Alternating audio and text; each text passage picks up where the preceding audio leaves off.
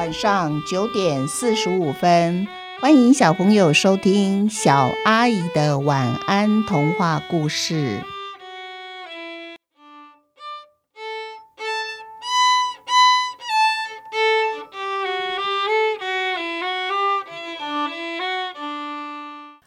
快乐和不快乐下集。接着啊，第二只小鸟也往下跳，可是啊，它忘记要拍动翅膀，所以它一往下掉就开始的往下掉，没有往上飞起来哦。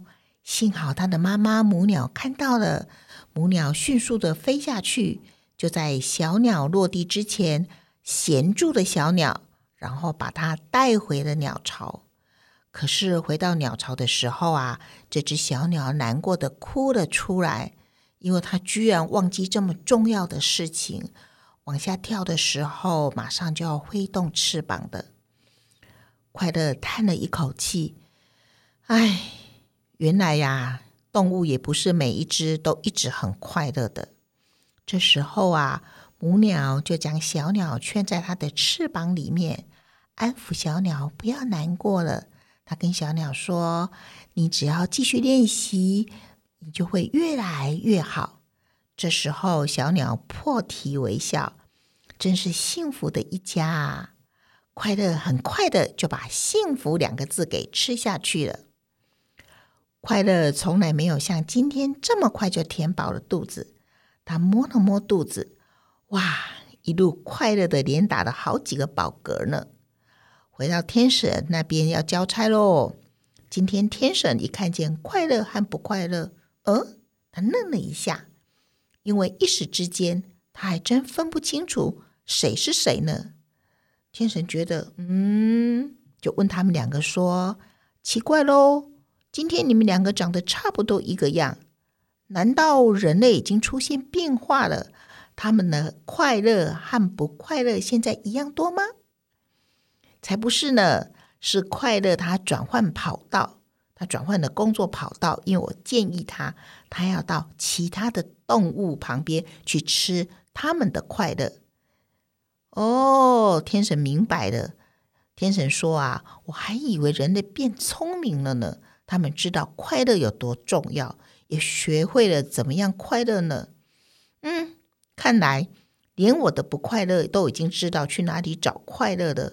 可是人类啊，却比我这个不快乐的员工还要笨呢。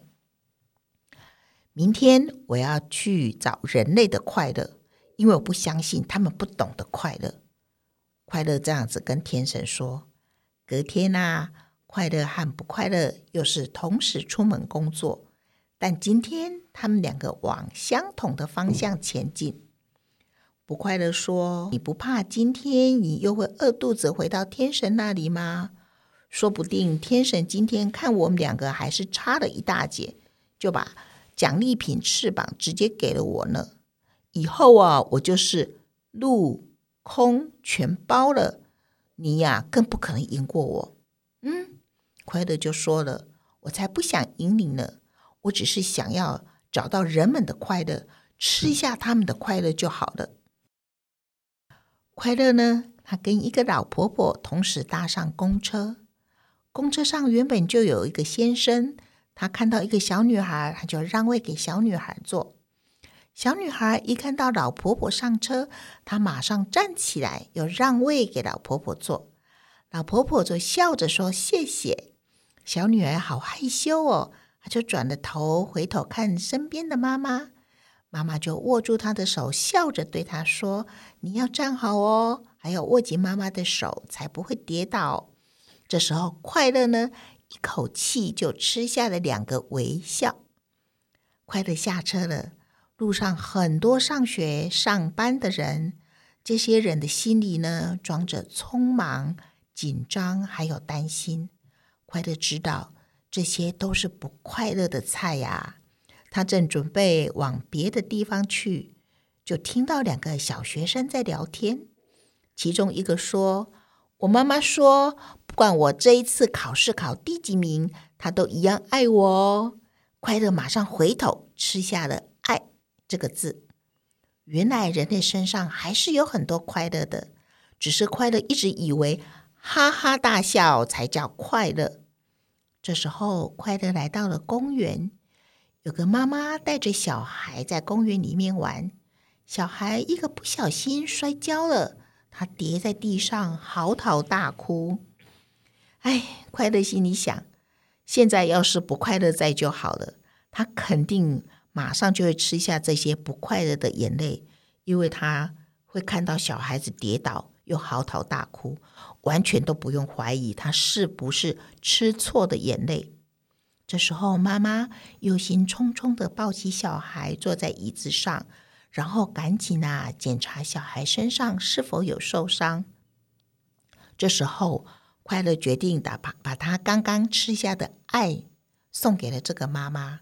于是啊，妈妈就轻轻的抚摸着小孩的身体。嘴里说着说，妈妈摸摸，然后帮你吹一吹，呼一呼，你就不痛喽。这时候啊，快乐再把他肚子里面的一个微笑送给这个小孩。小孩听了妈妈的话，脸上还挂着泪水，他却笑了。妈妈和小孩两个都开心笑起来了。这时候，快乐啊，一口吃下他们两人的笑，还有开心。同时，还把孩子脸上的泪水也一起吃下了。嗯，果然没有错，这几滴泪水有快乐的味道，好吃极了。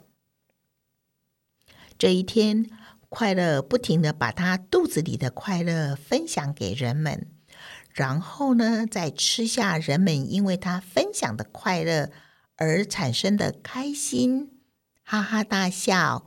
或者是兴奋，或者是觉得很放心，圆滚滚的快乐几乎是用滚的回到天神的身边。今天呐，恐怕他们两个要把天神的大门给挤破喽。他们一定要想办法把今天最好的工作成果赶快交给天神。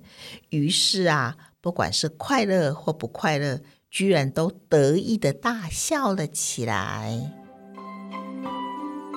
我们一起想一想，小朋友，那你们有发现快乐在下集里面终于有领悟到一件事，就是说他在上集里面一直都找不到快乐的人，为什么？因为啊，他就想快乐呢就是要大声的笑，可是他很少能够找到不停的大声笑的人。他忽略了，其实当你觉得很开心，微微的笑着；当你觉得很安心，或者是你脸上现出很兴奋的表情，或者是大声的叫着“妈妈，妈妈”，或者是妈妈对你说“我爱你”，这时候我们也没有哈哈大笑啊，但这代表我们都是很快乐的时候。快乐终于知道了他如何从人类的身上找到快乐。然后把它吃下去，这样子啊，它就不会一直饿的肚子扁扁的。好，今天的故事就说到这边哦。小朋友睡觉以前想一想，还有什么样子的形容，或是什么样的表现、什么样的表情，让你觉得是很快乐的？除了哈哈大笑以外，好，祝你们有一个甜蜜的梦，晚安。